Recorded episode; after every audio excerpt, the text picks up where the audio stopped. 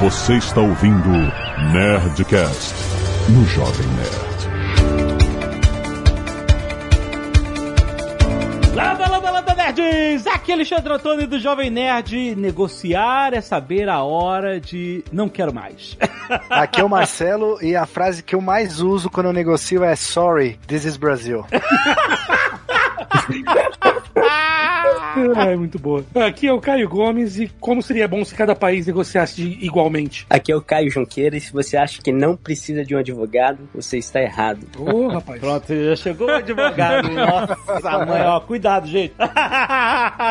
Aqui é a Zagal e negociar escolher qual batalha você vai lutar. É, é verdade. Exatamente. É verdade. Muito bem, nerds! Estamos aqui em mais um Nerdcast Speak English, trazido a você pelo WhatsApp Online. Você sabe, você aprende inglês 100% real, 100% digital, aonde você estiver, em qualquer device. Você pode começar agora mesmo assinando um WhatsApp Online. É uma multiplataforma com documentários originais, com professores nativos em inglês, mais de 400 vídeos. Gente, os vídeos, vocês sabem, são documentários cinematográficos, sempre utilizando o inglês em um contexto da vida real. A gente aprender inglês e reforçar o nosso inglês, aprimorar o nosso inglês com situações que a gente vai encontrar na nossa vida. E agora, como vocês sabem, o curso de inglês em business agora acaba de lançar um novo módulo de negociação. Por isso que nós estamos falando disso nesse Nerdcast Speak English. Business Skills English para negociação. Quer saber mais? whatsapponline.com.br tem link aí no post. E hoje nós vamos falar sobre negociação. Vamos falar sobre negociação em inglês. A gente tem experiências diversas aqui. Caio Gomes já coordenou times diferentes, de gringos de toda a parte do mundo. O Caio Junqueira negociou contratos, um monte de coisa. Advogado, advogado, advogado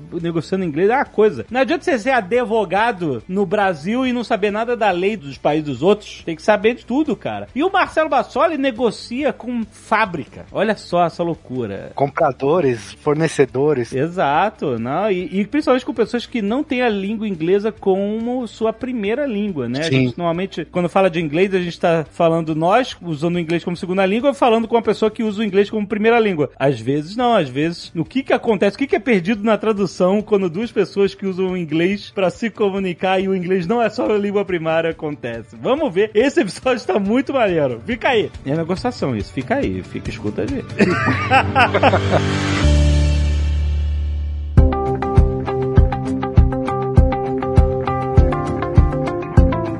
sei que o Marcelo negocia com a Ásia muito, então a gente tá gravando no início da noite aqui e ele vai começar o turno de negociações daqui a pouco. Ele tem tempo pra sair aqui da gravação. é, então daqui a pouco tem uma reunião com os japoneses, né? Na verdade, essa foi, eu encaro como um grande aprendizado para mim, porque eu comecei a negociar em inglês com os japoneses. Então, eu me senti mais confortável, porque é aquilo que você falou, quando a língua deles também não é, o inglês não é a primeira língua, eu acho que você, pelo menos eu, fico menos envergonhado de falar. Ah, todo mundo. A gente fica bem mais tranquilo.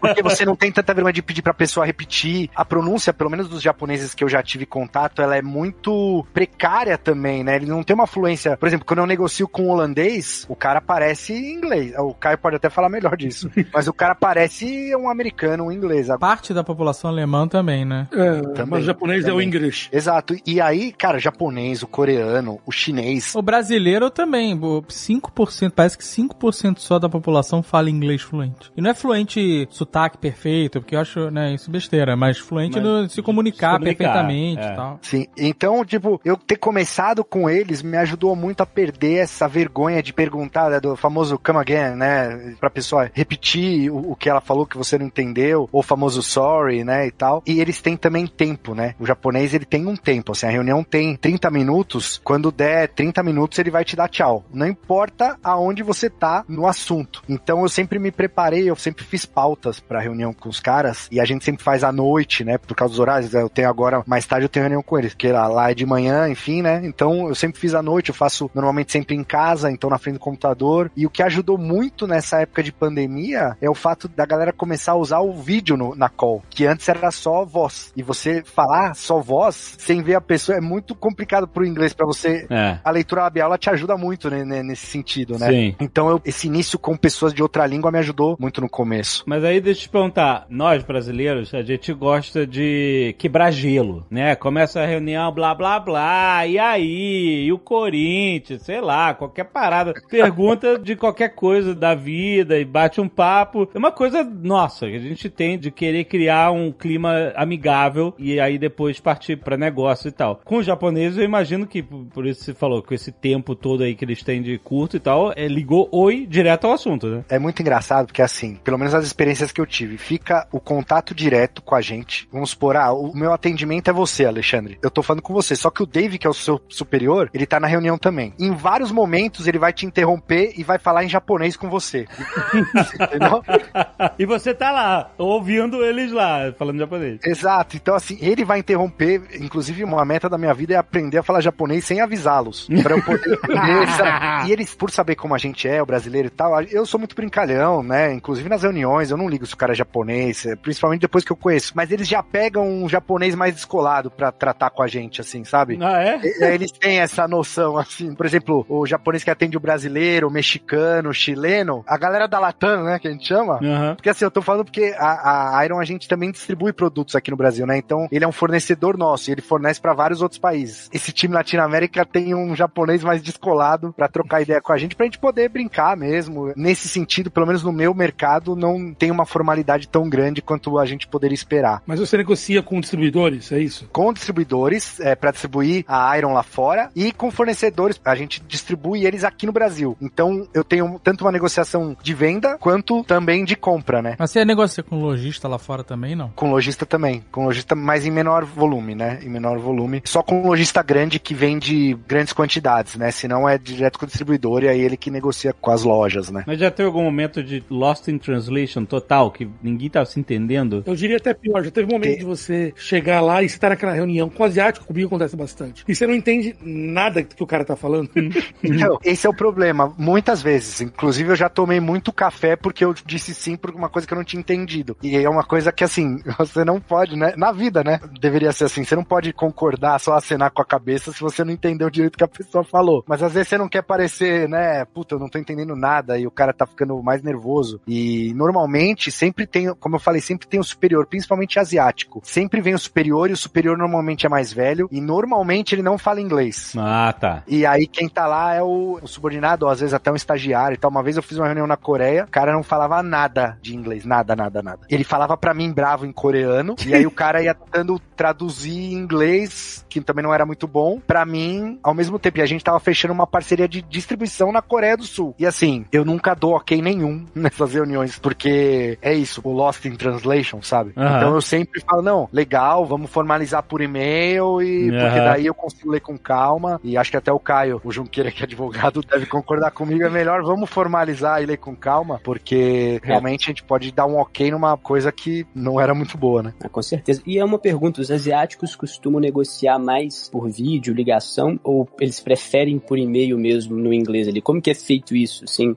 Eles gostam muito de falar, muito mesmo, assim. Agora, então, com os vídeos é direto, assim, mas o japonês, principalmente, ele não poupa despesas pra te encontrar. Então, putz, você tá nos Estados Unidos, o cara vai lá te encontrar. Você tá aqui no Brasil, eles vêm pra cá. Eles são um dos poucos fornecedores nossos que vêm pro Brasil, assim, falar com a gente. Uns poucos, na verdade, não. Eles são praticamente os únicos. Então, isso pra gente é bom, né? Porque a gente consegue ver e pessoalmente é mais fácil a gente dar o somebody love, né? Porque o asiático ele força muito a venda. Ele quer que você compre, que você aumente seus números o tempo todo. Por isso que eu brinquei no começo, sorry, this is Brasil, porque assim, a gente sempre fala, pô, a economia, o dólar, os impostos, a alfândega, o governo, né? Então, o Brasil tem muitos poréns, né? E que eles não entendem muito, porque para eles não é assim, é muito, não deveria ser assim, né? E eles acham que se eles mandarem uma cartinha dizendo, não, a gente é tal coisa aqui, o governo vai falar, ah, legal, então vocês estão ok aqui. E não é nada disso, né? Eles têm essa ingenuidade, digamos assim. Então a gente sempre deixa bem claro que o Brasil é diferente de tudo que eles conhecem, né? Até pra gente conseguir negociações melhores, que não acabem com o nosso couro, né? Mas o fato de você ter reunião em vídeo ou até presencial em outro idioma deve ajudar bastante, né? Porque quando você fala com pessoas, principalmente quando não é sua língua nativa, né? E é só áudio, aí é terrível. Nossa, o áudio eu tenho muito medo. Eu, eu realmente evito o máximo que eu posso falar só em áudio. Porque quando você tá vendo a pessoa falando em outro idioma, ela tá gesticulando,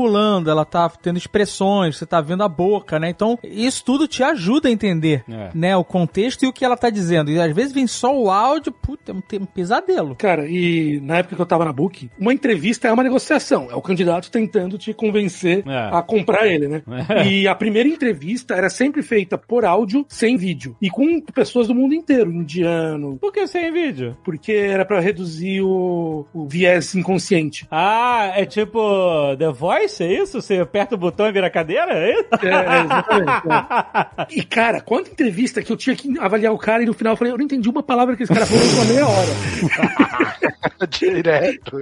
Marcelo, eu queria muito ouvir você exemplificar, explicar o Brasil pro asiático em inglês. Sorry, this is Brazil. Eu nunca me esqueço uma vez, a primeira CCXP. Ah, fora isso, né? Tem várias vezes que as negociações elas acontecem em evento. Então você tá, às vezes, numa praça de alimentação com um barulheiro do caramba, música, as pessoas falando do seu lado, o cliente às vezes tá comendo, né? E você tá tentando entender o que ele tá falando, né? Mas eu, eu nunca me esqueço uma vez, a gente tava na CCXP e um carro da FedEx que tava trazendo os protótipos deles pra gente expor aqui foi assaltado, né? E aí eles não entendiam a palavra assaltado, né? Ah, peraí, era, eram protótipos, era tipo umas estátuas que iam ser exibidas na CCXP, é isso? Exatamente. Aí o caminhão da FedEx foi assaltado, meu Deus do céu. Sorry, this is Brazil. Caraca, já no final da conversa. e aí eu, eu falei assim, the truck was robbed, né? E aí eles, eles assim, tipo, como assim roubado, né? Como assim, né? Então, eles são curiosos com esse negócio. E aí, aí assim, eu, eu falando, não, é, robbed with guns. Aí os japoneses assim, guns? What? Assim, uma maluquice. Então, assim, sempre que a gente pode, sempre que eu posso, eu jogo na cara a realidade do Brasil pros caras. Hum. Porque isso me ajuda a me dar um poder de barganha grande, entendeu? Porque eles, primeiro eles ficam com pena, eles ficam assustados, com pena, e assim, não tem o que fazer, porque, tipo, não é minha culpa, né? Veio uma quadrilha, roubou um caminhão, com, os caras estavam com metralhadora, que assim, quando eles acharam roubar, assim, ah, o cara pegou, entrou no caminhão que tava parado e levou ele embora, né? Uhum. Não, ele rendeu o motorista com uma arma, ele tirou o cara e levou o caminhão embora, enfim. Caraca, brother. E aí eles ainda falaram, mas qual o prazo que eles deram pra recuperar? Nossa! aí a gente deu risada, né? Falar, ah, Sorry, this is Brazil. é muita loucura, assim, a gente... E a gente direto manda notícias, sabe? Queda do dólar. Queda do dólar não, não, não que Queda não tem, do né? dólar? É, é. Que fake news é essa? Queda da bolsa. Hoje caiu o dólar. É, mas toda notícia escabrosa que tem, assim, do Brasil, que relativa à economia, né, principalmente, eu mando justamente pra ter, quando a gente conversar, o cara já tá com dó de mim, entendeu? Isso é uma técnica de negociação genial. tem funcionado, viu, Caião? Tem funcionado, cara. O cara olha e fala, puta, o maluco tá no Brasil, já tem tanto problema, eu vou aliviar um pouco o lado dele. Né? Uma vez, eu e a portuguesa, a gente foi numa feira de brinquedos, é, a gente foi na Alemanha e depois fomos na de Nova York, que eram bem próximas no começo do ano, né? Isso, a Toy Fair e a Nuremberg. Exatamente. É, a gente foi para ver se a gente conseguia importar, trazer coisa pra Nerd Store na época e tal. E no caso da feira dos Estados Unidos, em muitos estantes que a gente entrava, e não estantes grandes, fornecedores menores mesmo e tal, quando a gente falava que a gente era do Brasil, o cara, ih, não vai dar. O cara já, já, o, o fator Brasil era determinante. E o cara começava, pô, meu produto custa tanto. Tem eu lembro de um cara que fazia uns, uns bonequinhos de tecido e tal, era bem legais assim. E ele, puta, não vai dar Brasil, porque você vai pagar, o meu produto custa tanto, você vai pagar tanto de imposto, o dólar tá tanto, e nem tava que tá hoje. O meu produto vai chegar na sua prateleira tanto, sabe? Ainda tem taxa de não sei o que. Ele falou impossível, sabe? E, ele, ah, e aí é muito trabalho, se o produto ficar retido no porto, e, e, sabe? Foi mais de um. Quando você falava que era Brasil, o custo do Brasil assustava ele já a ponto de já brigar já pelo seu tempo já. Já sabia tudo. Obrigado pelo seu tempo, mas não vai rolar, sabe? É, o cálculo, na verdade, que a gente faz é meio vezes 10, assim, sabe? Se o negócio custa 100 dólares, sem sacanagem, assim. Obviamente, não para todos os produtos e tal, mas se você quiser fazer uma média, se custa 10, 100 dólares lá fora, vai vir aqui, chegando aqui, se você fizer tudo certinho, né? Importação, os impostos e tal, mil reais. É, o PS5 é vezes 10. É isso aí. Só bota um zero depois. Infelizmente. Sorry, this is Brasil. Começar a usar essa. É, exato, tem que usar. Alguma vantagem a gente tem que ter, né, cara? Lesson 37. I am sorry, this is Brazil. Nosso querido Caio Advogado, o que, que você acha que é mais diferente na hora de negociar com um gringo em inglês? Assim, é isso? É, tipo assim, fazer entender costumes do Brasil, leis do Brasil, ou funcionamento, percepção das coisas do Brasil, ou, ou existe alguma outra coisa que a gente não tá pescando aqui? Não, com certeza, eu acho sim. Esse elemento, né, do novo, né, do desconhecido e dessa malha mesmo de leis e, enfim, uma série de questões que realmente dificultam o entendimento de quem não é familiarizado com isso, realmente é um fator muito, muito relevante e que é muitas vezes difícil de explicar, né? A gente vê isso na prática e é realmente uma arte explicar para um estrangeiro, seja ele nativo é ou não de língua inglesa, todas essas questões, né? Para que tudo fique muito claro. Agora também um elemento também que é muito importante já quando a gente fala sobre negociação em inglês, a comunicação, né? E óbvio que a língua é diferente, mas é você se fazer entender exatamente naquele ponto final, né? Ou seja, você ter as sutilezas, a forma de falar, a forma de sugerir, né, numa mesa de negociação. E eu acho que isso é um grande aprendizado, né, que nós não nativos de língua inglesa, né, como nós brasileiros, né, temos que aprender e, e algo realmente algo difícil, né, uma arte mesmo, né? Ou seja, você saber se colocar, você saber interpretar ali os sinais tanto visuais, né, que a câmera hoje facilita muito e as pessoas têm utilizado cada vez mais a câmera, né, mas também as sutilezas da linguagem, né? E isso é algo realmente bem complexo mesmo e que é aprendido com a prática. E aí outro ponto também, né? Isso varia muito, por exemplo, se você está conversando com um americano, você está conversando com um inglês, com um australiano ou com um indiano. Enfim, isso tudo é algo que tem que ser captado numa mesa de negociação de uma forma muito perspicaz mesmo. E eu acho que esse também é um grande desafio, né? Jogando aí de lado o elemento Brasil, mas falando sobre língua, eu acho que esse é o grande desafio de uma negociação em inglês mesmo. É porque a língua não é só a diferença, uma forma de você cifrar sons diferentes. A língua carrega a cultura junto, né? Então, não basta traduzir pensamentos e, e, e coisa. Você tem que saber se comunicar. Como você falou, se fazer entender. Não quer dizer que você tem que se curvar a cultura do gringo pra, pra, é a única forma dele de entender. Mas se você for explicar até uma coisa que é parte da cultura brasileira, você tem que saber explicar de uma forma que ele vai entender. Como o Marcelo tentando explicar, the truck was robbed with guns. Porque quando você fala assim, ah, o, ah, o cara assaltaram o caminhão pra um brasileiro, ah, você já sabe tudo que aconteceu. A pessoa já tem na cabeça Exato. todo o procedimento. Você fala pra um japonês, ele, como assim? né? É... Foi engraçado que eles repetiram assim, eles fizeram guns e fizeram mão, a mãozinha com uma arma, assim, sabe? Guns! guns! Caralho. É inacreditável, né? Mas quando a gente tá falando de negociação, de expressões e tal, a gente tem, na verdade, dois estágios, né? Que é um da, da reunião, onde tá todo mundo conversando e botando né, os seus pontos para onde vai chegar aquela negociação. E você tem um segundo momento que é o contrato, em que tudo que foi dito e conversado é posto no papel de uma forma incompreensível. É, aí a gente liga pro Caio, preciso de um advogado. é, é, exatamente o que eu faço. Daí joga com legal e o legal você vê. É porque se em português já não dá pra entender, né? Imagina. É, não, que aí é outra língua, uma terceira língua. É o juridiquês, é, aí acabou, aí você não entende nada. Eu confesso que tem hora que o cabelo até cai, viu? Porque até pra gente é difícil. Olha, tem cada coisa que a gente vê que só de bater o olho cansa. Contrato de 50 páginas. E aí você tem que ir em cada detalhe, né? Não, não pode deixar passar nada. Então, esse é um ponto, assim, crucial, que gasta muita energia, muita atenção, né? Muito raciocínio. E, enfim, você tem que fazer as conexões para ter certeza que tá tudo ali da forma como foi combinado. Mas o contrato grande, assim, ele é feito de propósito para você desistir? É, assina, exatamente. É, tipo, um contrato de 60, 70 páginas, lá na página 64, o cara sabe que você não vai chegar lá.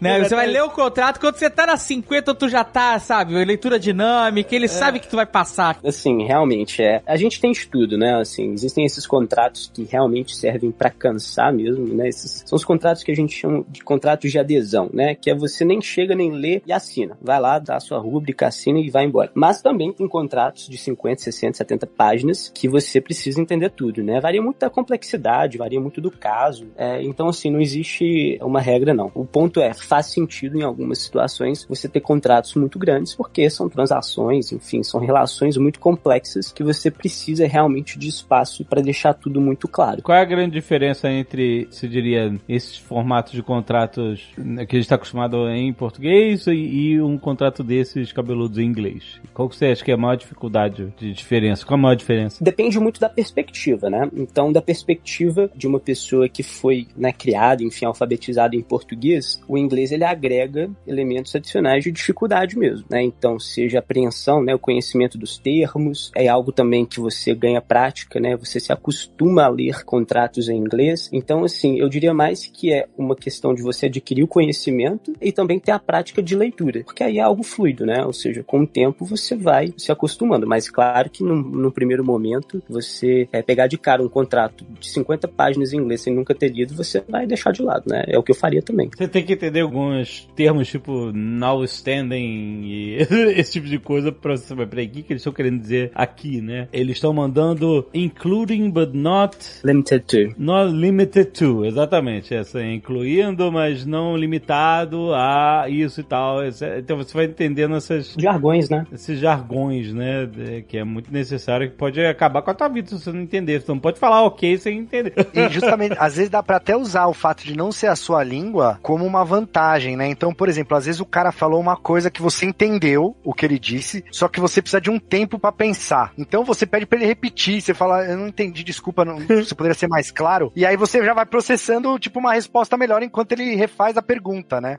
Isso em português não daria, assim, até dá para fazer, né, se é a sua língua nativa, mas em inglês eu já usei algumas vezes isso de, tipo, ganhar um pouco de tempo fingindo que eu não, não entendi o que a pessoa disse. Mas você fala o quê? What do you mean by that? O que, que você pergunta? Sorry, I, I didn't understand, ou, ou, eu falo mesmo um come again, come again eu uso direto, né? Uhum. Mas é basicamente alguma maneira de pedir pra ele repetir, pra fazer ele desenvolver um pouco mais aquele raciocínio, pra eu poder desenvolver o meu também, entendeu? Uhum. Eu vou é, hoje... em português mesmo também. é, e tem uma conexão falhou também, né? Hoje em dia, com tudo online, a conexão. Nossa, é verdade, é verdade, eu já usei também isso aí. Às vezes, ah, cortou aqui e tal, não cortou nada, né? Eu ouvi, mas é verdade, isso aí dá pra fazer também. Mas você fala como? You're breaking up? Or... Sorry, my connection is unstable, alguma coisa assim, eu, eu mando uma dessa, entendeu? Brazilian connections Brazil, this is Brazil, sorry. Brazilian connections are shitty.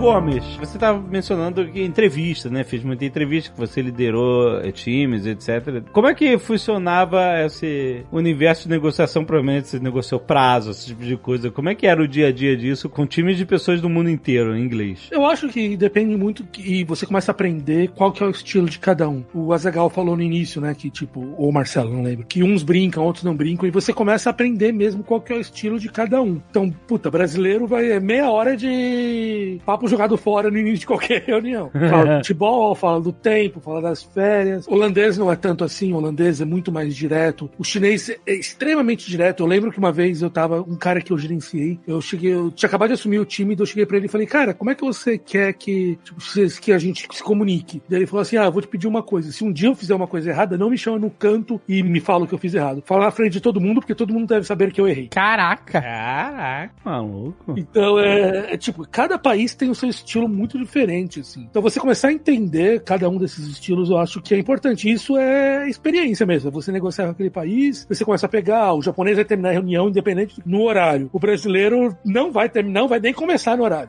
E isso, como eu falei, é, você vai meio que aprendendo quais são as técnicas de cada um e você vai meio que se adaptando para isso. Eu acho que quando você é o que tá conduzindo a negociação, quando é que você que quer puxar o prazo, você que quer conseguir aquela coisa, seu interesse é se adaptar ao estilo do cara, que é diferente quando o cara vem pedir para você fazer uma coisa que ele que vai ter que se adaptar ao seu estilo. Mas você chegou a fazer reuniões onde tinha mais de uma nacionalidade envolvida? Porque a gente falou bastante do Marcelo que fez com asiáticos ou com pessoas, né, falando inglês, no caso do Caio Junqueira, mas você que trabalhou no Booking, que era uma empresa que tinha gente do mundo inteiro, tinha lá uma reunião que tinha um indiano, um chinês, um japonês, um americano, um australiano, tinha essa variedade, porque deve ser um complicador monstro, né? Isso, então daí você tem que identificar quem é o cara que é o que tá ali liderando do, do outro time. Quem que é o, o gerente do outro time, quem que é o líder, quem que é o cara que tem mais voz. E é para aquele cara que você vai se adaptar, porque só do meu time, se o cara faz uma reunião com o meu time, tinha eu de brasileiro, tinha um russo, um romeno, um chinês e um colombiano. Como é que você vai se adaptar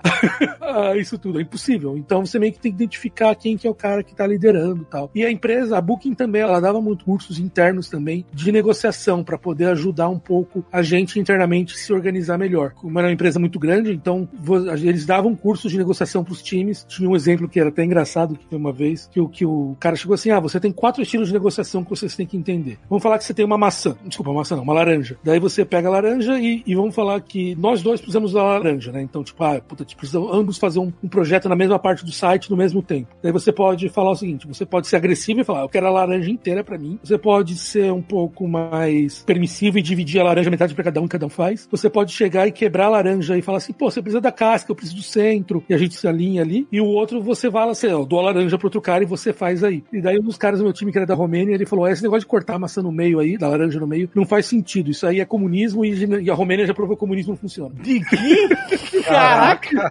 Caraca. Coisas engraçadas. Essas, esse tipo de piada que a gente faz, é, eles fazem de outras maneiras. Então você meio que começa a aprender esse tipo de coisa, assim. A vantagem, por exemplo, no, no meu ramo, né? O futebol, ele sempre funciona bem com o europeu, por exemplo. Eu, normalmente, as minhas experiências, tanto com holandês, alemão, italiano, né? Enfim, vai bem essa quebra de... E eles gostam de falar disso. Mas como no meu meio tem a, que a gente lida com cultura pop, né? Então sempre dá pra puxar um filme, o último filme que estreou, que também funciona como essa quebra de gelo aí, ou até uma troca entre uma reunião e outra, por exemplo, feiras, né? Feiras a gente tem reunião agendada de meia e meia hora, por exemplo, San Diego Comic Con. A gente ia lá, se divertia e tal, mas durante algumas horas do evento é reunião atrás de reunião que a gente tem. E as pessoas, os fornecedores ou distribuidores, eles vêm de meia e meia hora. Tem, às vezes alguém dá um cano numa reunião, você fica com o cara que você tá, sei lá, eu tô esperando a próxima reunião e o distribuidor tá esperando a próxima dele. E a gente fica lá. E aí a gente puxa um assunto e fica trocando ideias de outras coisas para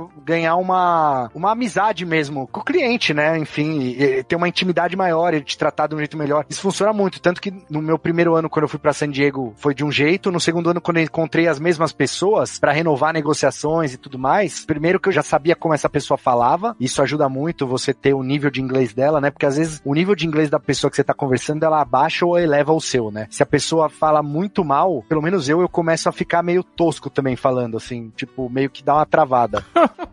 é verdade. Se a pessoa é mais fluida, porque aí você fica, putz, mas se eu falar muito rápido, talvez o cara não entenda. Então eu tenho que, tipo, ir meio no ritmo dele, assim, sabe? E às vezes não, se o cara é um holandês, por exemplo, você pode ir vomitando que ele vai, ele, ele, ele, ele capta tudo, né? Então é, é, bom você conhecer também quem é o, a pessoa que tá do outro lado da reunião. Quanto mais você conhecer ela, melhor. E quanto mais você repete o mesmo discurso, né? Por exemplo, na, o Dave falou da Toy Fair aí. A Toy Fair a gente expôs em 2020, no comecinho. A pandemia ainda não tava, né? Acho que foi o último evento que teve grande. E a gente tava expondo lá e cada um que chegava lá no stand, eu não sabia quem era, assim, né? Podia ser um, um francês, um russo, um chinês, é, enfim. Mas normalmente as perguntas são sempre as mesmas, né? As iniciais, quando a pessoa não te conhece. Qual que é o preço de varejo, né? Qual que é o desconto que vocês dão? Como que é a distribuição? Como que funciona o frete, né? Todas essas palavras, né? É o famoso SRP, né? O Suggested Retail Price, ou o Wholesale, que é o preço de varejo, né? Que Wholesale Price, né? Que eles falam. Tudo isso você meio que já decora e quando você tá na sua terceira, quarta é, reunião, você já tá muito mais eloquente, né? Porque você já repetiu várias vezes a mesma coisa. Isso é uma coisa que às vezes as pessoas não têm muita oportunidade de fazer, né? Repetir. Às vezes talvez seja até como dar uma aula, né? Você dá a primeira aula, você dá a segunda, a terceira. Na terceira você já tá muito melhor ali desenvolto no que você tá falando, né? Na quinta você já tá falando lendo o celular já, né?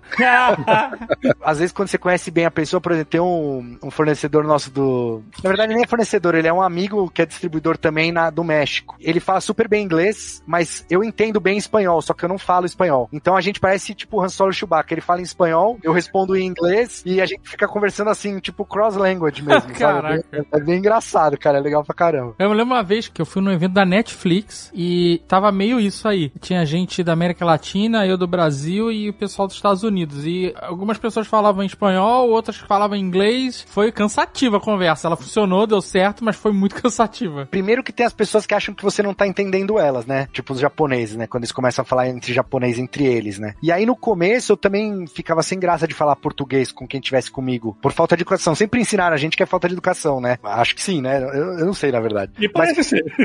mas como os japoneses fazem muito, a gente começar a fazer também, sabe? Para decidir as coisas. Putz, olha, estão pedindo tal quantidade. O que, que a gente pode oferecer? Ah, a gente pode oferecer isso. É como se tivesse um pause, a gente pausa a reunião, negocia internamente e já volta para dar o parecer, entendeu? A gente costuma fazer isso também. Falar em português entre nós é para devolver em inglês depois para eles. Mas olha, é um bom truque aí encontrar alguém que fala a língua do outro grupo, hein? Porque você puta é vantagem na negociação.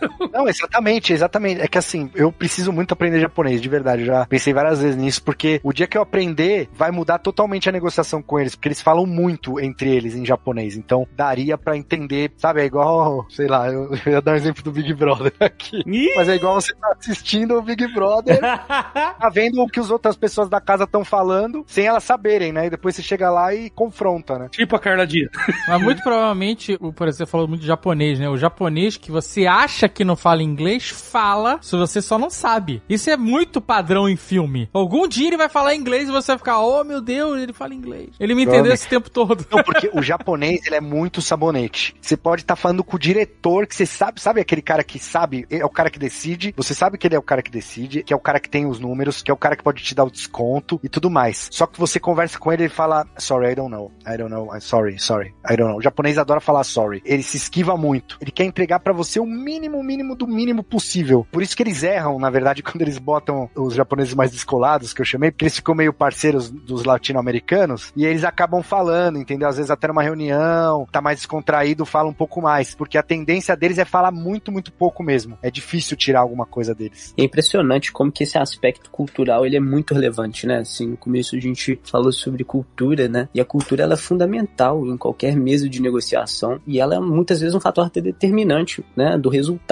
ali, né? E, e o conhecimento dessa cultura, né? E aí vem para aquele ponto da informação, né? Que informação é um elemento muito importante nas negociações, é você saber, no seu caso, a cultura né, do outro, ou seja, a quem se dirigir, a quem falar, é, e assim por diante. Né? É, e até o fato deles, isso da cultura, e assim, até o fato de ter certo, como que eu vou falar isso? Menosprezo pelo Brasil, não menosprezo de tipo, nada mal educado, assim, não é isso que eu tô dizendo, mas assim, eles esperam menos do Brasil mesmo, sabe? Então a, a gente, quando a gente faz um, bom trabalho, quando a gente entrega muitas coisas que eles não estavam esperando, pra gente é uma, é uma vantagem, muito, a expectativa deles, né? Uhum. A expectativa deles para com a gente é baixa. Então quando a gente faz alguma, nem que seja o mínimo, para eles já surpreende, entendeu? Então a gente tem esse poder também. Marcelo, mas eu já ouvi falar, e como, tipo, franceses são sempre mal-humorados em reunião. É uma coisa clássica. Uhum. E todo francês é extremamente combativo em reunião. Eu ouvi falar que japonês só fecha negócio se você sai para beber com eles. É verdade ou não? Olha, é verdade, cara. É verdade. eles vêm aqui no Brasil, por exemplo, a última vez que eles vieram na última CCXP, toda vez que eles vêm, eles querem ir nos restaurantes mais caros que tem. Normalmente o, o, o Rubaiá, o Figueira Rubaiá, né? Eles, eles, eles adoram. É, porque não tem essa, essas toneladas de carne que tem no Brasil. Não tem, não tem. Não, é churrascaria. Não tem uma figueira no meio do restaurante. Exato. Todos eles querem ir, mas principalmente no Figueira, por causa da árvore, acho, talvez. E... Não, é a comida é boa, né? Enfim. E a última vez que teve a CCXP, a gente foi. Quer dizer, eu não estava dessa vez. Mas é vocês que pagam o jantar do japonês? Né? A gente paga tudo. A gente paga tudo. Quando é lá no Japão, eles pagam tudo. Ah, tá. A gente não põe a mão no bolso. Porra, mas aí marca a reunião no giro, malandro, já.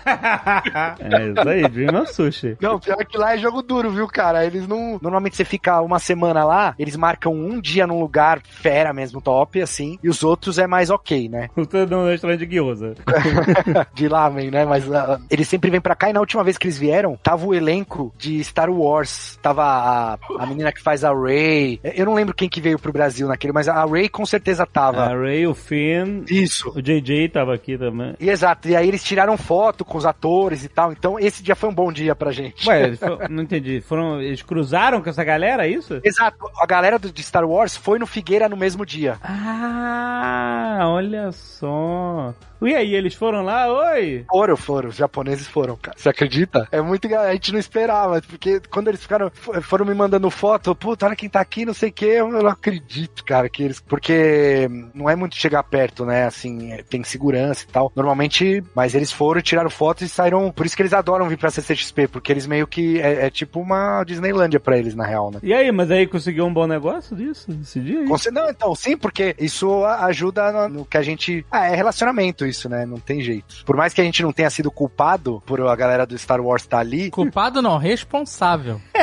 culpado é quando é um problema, é. porra. Ah, culpado, né? Você lembra? Foi de Ascensão Skywalker esse filme.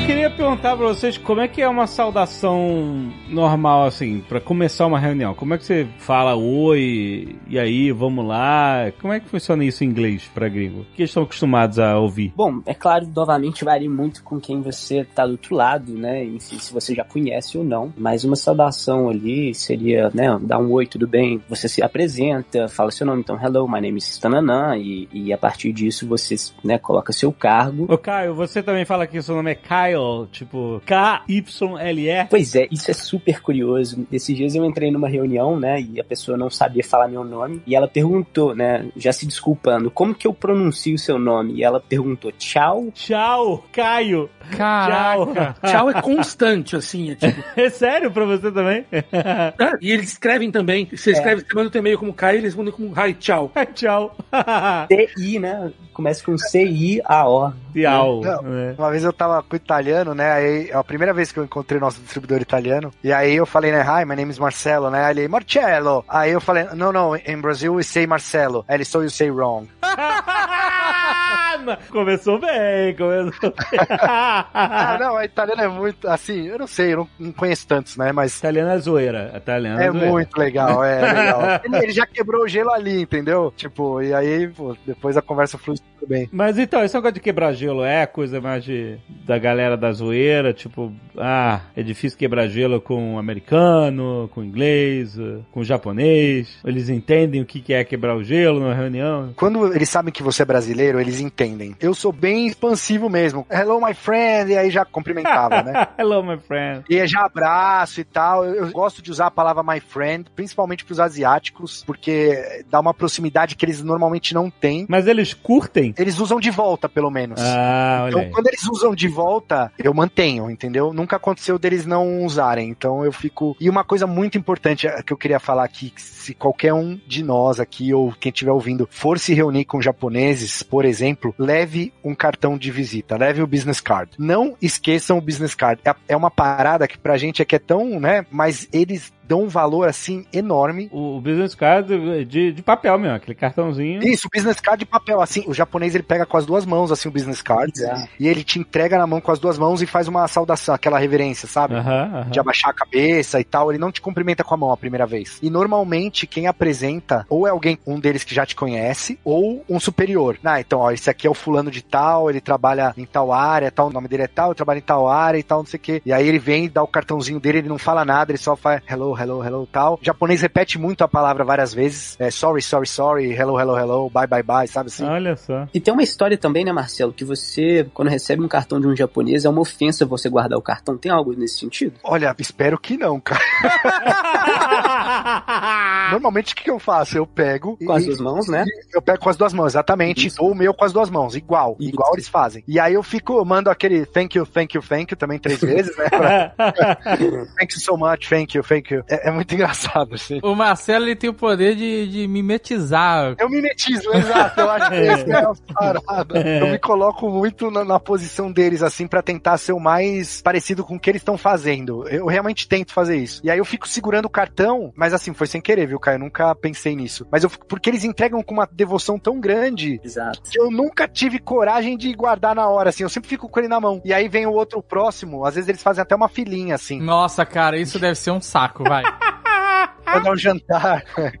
Às vezes é um jantar e tem vários. E ele, todos eles vêm e te dão um cartão. Que eu já participei de reunião com muita gente, cara, e é um, não com japonês, né? Com brasileiro até. Mas quando começa essas reuniões em que é a primeira vez, é uma trocação de cartão. Cada pessoa que entra, come, parece que você tá num cassino, sabe? O cara parece que tá jogando pôquer. O cara entra na sala e começa cartão, cartão, cartão. Aí vem o outro, cartão, cartão, cartão. Aí você começa cartão, cartão, cartão. É uma loucura, cara. Eu parei de, de, de levar cartão. Não, eu não tenho mais cartão também. Eu... Mas ó, se for pro Japão, leva, leva, leva.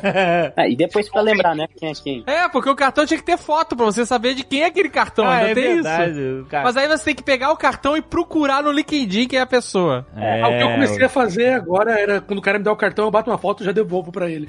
Caraca, devolve Caio no Japão. Não devolve o cartão, não. Caio no Japão. É igual espetar o sushi isso aí, pô. Caio, a pessoa faz isso no milhar. Ela quer se livrar dos cartões. Você tá devolvendo, cara. Cara, bate uma foto e devolve. Caraca. Melhor que isso, só você bater uma foto e jogar no lixo.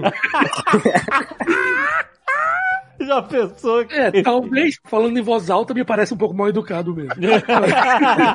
Só faltou, pô, fica do lado do cartão que eu vou bater uma foto sua e o cartão, né?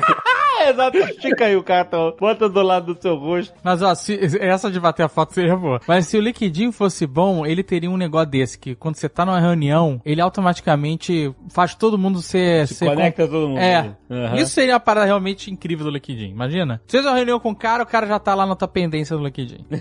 É verdade, é verdade. O QR Code do LinkedIn, né? Por proximidade, o LinkedIn falou para essas pessoas é. estão sentadas numa mesa a meia hora, reunião. O Facebook, o Facebook faz isso, exato. a gente fez um jantar uma vez, isso é verdade, a gente fez um jantar uma vez e depois que a gente saiu, é, o Facebook recomendou todas as pessoas que estavam no jantar é. como é, amigos, porque ele sabia que a gente estava junto no mesmo lugar. Sinistro. E que tinha conexão em comum, essas coisas. Vai minando, né? Todas as informações. Mas o, o LinkedIn podia fazer isso, seria ótimo. Imagina, você abre uma aba de reuniões. Ah, você teve reuniões com essas pessoas hoje. é, mas... Quer conectar com elas? Uma coisa que eu faço, assim, eu depois de todo evento, você sai com um bloco de cartão, né? Porque, putz, uhum. todo mundo... Eu, eu sempre... Não. Meu cara... É, você não, né? eu... Sai só com um álbum de fotos lotado de cartão. Aí eu, eu volto, normalmente eu volto, no, eu tô no hotel, no quarto do hotel mesmo já, eu pego as reuniões do dia que eu fiz, e eu já formulo um e-mail e mando para todos eles, já assim, ó, pô, obrigado pela reunião de hoje e tal, e meio que faço as, os tópicos, né, do que a gente conversou, só para não perder, até para eu guardar e, e, depois quando a gente, por exemplo, ah, uma coisa que eu uso sempre assim, ah, quando eu estiver de volta no Brasil, eu vou sentar com o time e a gente vai definir isso direitinho, sabe? Isso é básico, porque a gente tem esse tempo da viagem aí, né? Mas mesmo já no local, eu já mando no hotel, assim, eu já mando um e-mail pra formalizar meio que a conversa, pro cara ver que não foi um negócio que eu tirei uma foto e devolvi o cartão dele de volta. uma dica boa também, quando não tem tempo, né? Que sem dúvida essa é a melhor alternativa. Mas escrever no cartão, né? A pessoa, enfim, algum tema, né? Então, se você conversou sobre alguma coisa com ela, anota no cartão, porque depois, assim, de três dias de evento, lembrar todo mundo é praticamente impossível, né? Yeah. É isso, é. Ou, ou eu pego o celular e boto no bloco de notas, assim, sabe? E coloco fulano, e aí vou tal. Lesson 37. I am sorry, this is Brazil. Eu tenho uma que foi uma palavra assim, foi uma palavra errada, né? A gente tava numa reunião, tava eu e mais uma pessoa do time conversando com os americanos daí, eram americanos. E aí a gente tava dizendo qual era o nosso plano de comunicação daquele produto em, em específico, né? Que a gente tava lidando ali. Hum. E aí o, a pessoa que tava comigo usou a palavra pretend. Ah, né? pretend. Entendeu? Ela, ela falou, no, no, we pretend to do a lot. Eu não lembro direito o que ela falou. Pretend mata, porque pretend, ele tá querendo falar, nós pretendemos fazer isso, né? Exato. Só que pretend em inglês é fingir, né? Ó, fingir. e assim, o americano ficou olhando com uma cara assim. eu entendi na hora, né? Eu percebi o, o, erro mais pela cara. Porque às vezes, quando tem uma reunião, às vezes você. E a outra, o seu parceiro tá falando, às vezes você fica já pensando no que você vai falar, né? Preparando como que você vai entrar e falar. Que é um erro, né? Na real, você não tá prestando atenção na reunião. E aí ele lançou esse pretend, que é fingir e não intend, né? Que é a nossa intenção é essa, né? E tal. É, exatamente. Ou podia falar we will, né? Eu não sei, qualquer coisa menos pretend, né? E aí o, o americano fez uma cara assim, né? Tipo, pô, o que, que esse cara tá dizendo? E aí na hora eu já parei no, no we meant intend, acho que eu falei alguma coisa assim. Eu tentei explicar que pretend em inglês e em português é, é similar a uma palavra. Eu, eu fui bem didático, assim. Eu, eu, como que chama isso? É um falso cognato, né? Falso cognato. É, caraca. Muito bom. Eu expliquei pro cara o que que era, pro cara entender que não foi do nada, né, que o cara tirou aquela palavra. Mas o cara sacou, ah, ou ele falou mais ou menos. Não, não, não, ele entendeu. Ele falou, ah, não, então não, tudo bem, não tem problema. Cara, eu sei que vocês já falaram várias vezes isso aqui, mas é verdade. Principalmente o americano, que eu tive mais contato como nativo, eles não se importam que seu inglês é meio travado, às vezes, ou que você tem sotaque. Eles te incentivam a falar, assim, sabe? Eles, eles respeitam muito o inglês e eles não. Pelo menos os que eu tive contato, né? Pra... É, mas uma coisa engraçada com os americanos, que eu tendo morado lá, eu, eu percebi, eles meio que assim, se você fala bem, eles meio que começam a te considerar um pouco como um nativo. Daí, de vez em quando você tá cansado, final de dia, teu cérebro já foi pro saco, você mete os falsos cognatos sem perceber, daí que gera essas situações engraçadas do cara, porque eu lembro tua cara, que que raio você falou? Uhum. Uma vez que eu tava numa reunião, daí final de dia, última reunião do dia, daí eu queria falar que alguma coisa, que, que o outro time tava fazendo uma hipótese muito naive, muito ingênua. Eu tava cansado, uhum. ingênuos. Ingênuos. Daí eu ouvi todo mundo, o pessoal no meu caminho pra mim, assim, o que eu falei? daí eu falo, não, é, não, é naive, naive. Daí eu, desculpa, gente. E, e normalmente é sempre meio ofensivo, né, esse falso combinado. Maldição, né, cara? E sempre vai acontecer. Você tá cansado, final de dia, Marcelo fez lá 85 reuniões de meia hora durante o dia, na última vai sair um, um falso cognato sem querer. É, foda. Uma coisa que eu reparei quando eu mesmo faço reuniões em, em inglês, e eu mesmo já fiz negociação em inglês, às vezes quando eu travo na tradução de algum pensamento, eu não tenho vergonha de parar e falar assim, ok, let me rephrase that, sabe? Tipo, porque eu já reparei que às vezes eh, quando você tá cansado, quando você tá com muita coisa na cabeça e tal, o inglês vai, ele sofre, né? Porque você tá, de qualquer forma, você, é, a pessoa que tá usando a segunda língua tá fazendo um esforço mental muito maior do que quando você usa a sua língua primária, a sua língua mãe, né? Então, eu sou sempre bem recebido, sabe? Não importa que você tá numa negociação, né? Porque às vezes a pessoa fica assim, ah, mas se você tiver na negociação, você tem que ter uma postura firme, você não pode parecer que está fraquejando, senão você vai perder o seu ponto, a sua posição, a sua vantagem do seu argumento. Não importa. O mais importante da negociação, pelo menos que na minha experiência, não só para negociação em inglês, mas até em é você ter um argumento a seu favor, um argumento lógico, um argumento racional. Por que que você, ó, é isso? Por quê? Por causa disso. Quando as pessoas compreendem o argumento que você está falando, a negociação se torna mais fácil, porque a pessoa consegue entender o seu lado. Não é só você estar tá puxando a corda, sabe? Claro que tem negociações e negociações. E muitas vezes é simplesmente puxar a corda. Ah, eu quero isso porque vai me beneficiar mais. Mas assim, nenhum negócio que é bom para um lado só é um bom negócio, sabe? Um negócio tem que ser bom para os dois lados. E acho que todas as partes, normalmente, pelo menos todas as reuniões de, de negociação que eu já entrei, todas as partes tinham o pensamento alinhado com isso, sabe? Olha, isso aqui não é bom para mim. Às vezes é você defendendo um ponto, né? Tipo assim, a pessoa tá falando alguma coisa e fala assim, olha, this is not good for us because né, that and this and that, não sei o quê. E aí isso vai nos gerar um problema, isso vai nos, sei lá, tributação desnecessária, o que seja,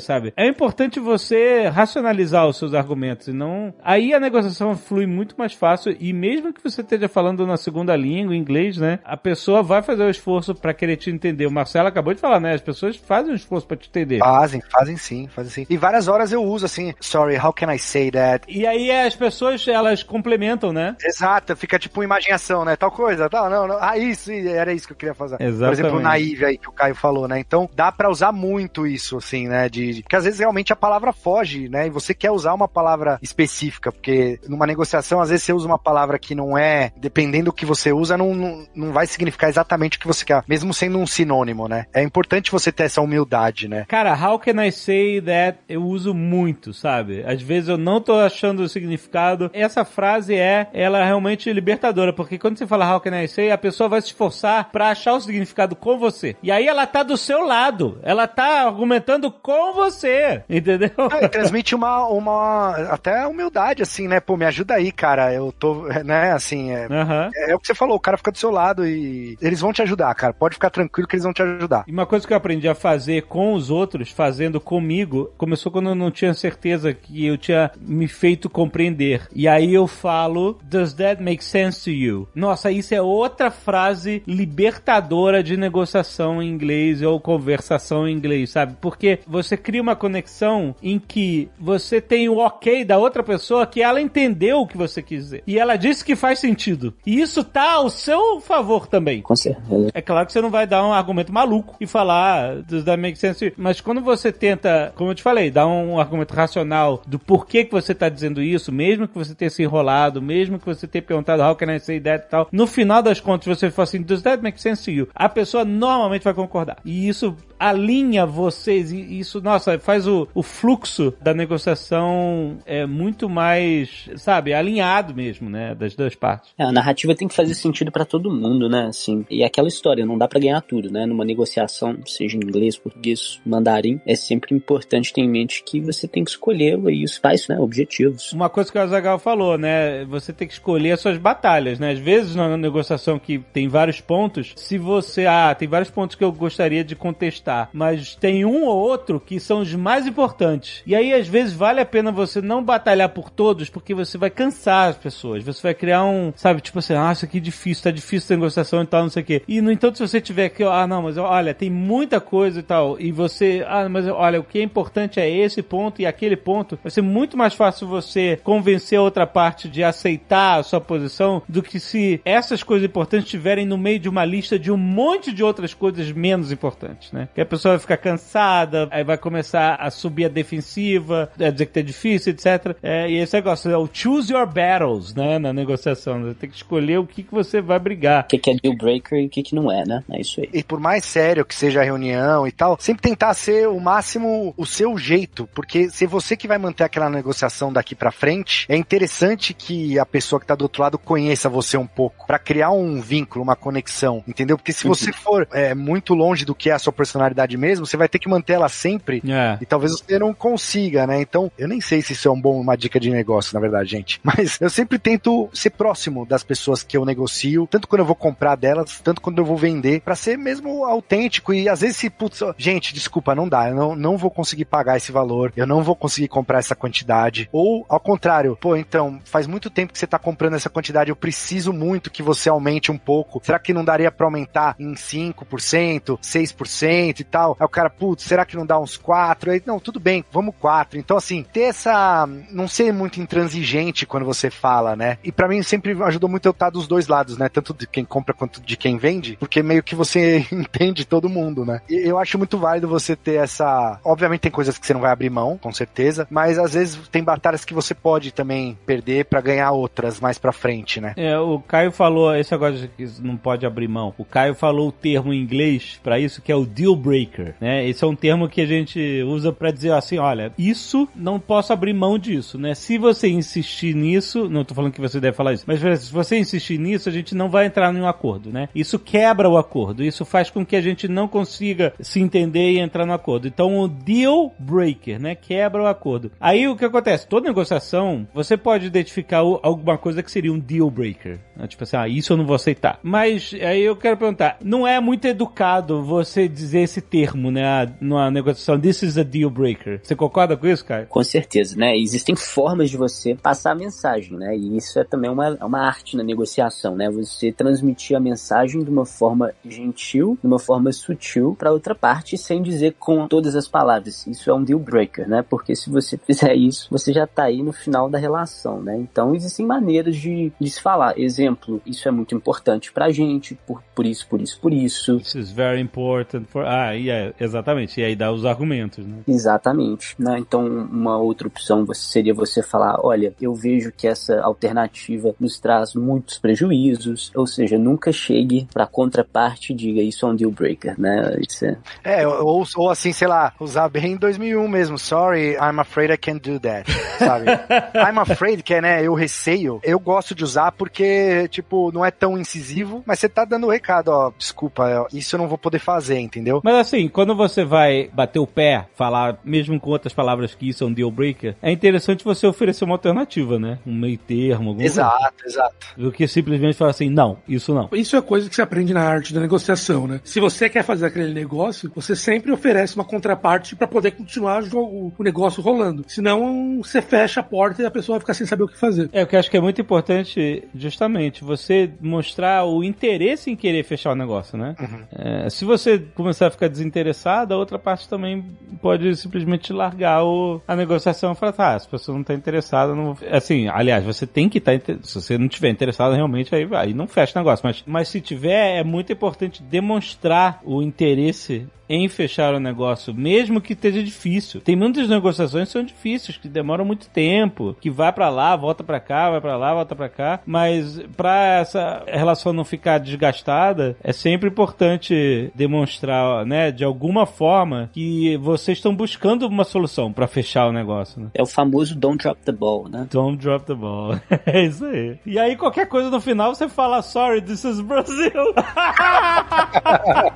I did the best I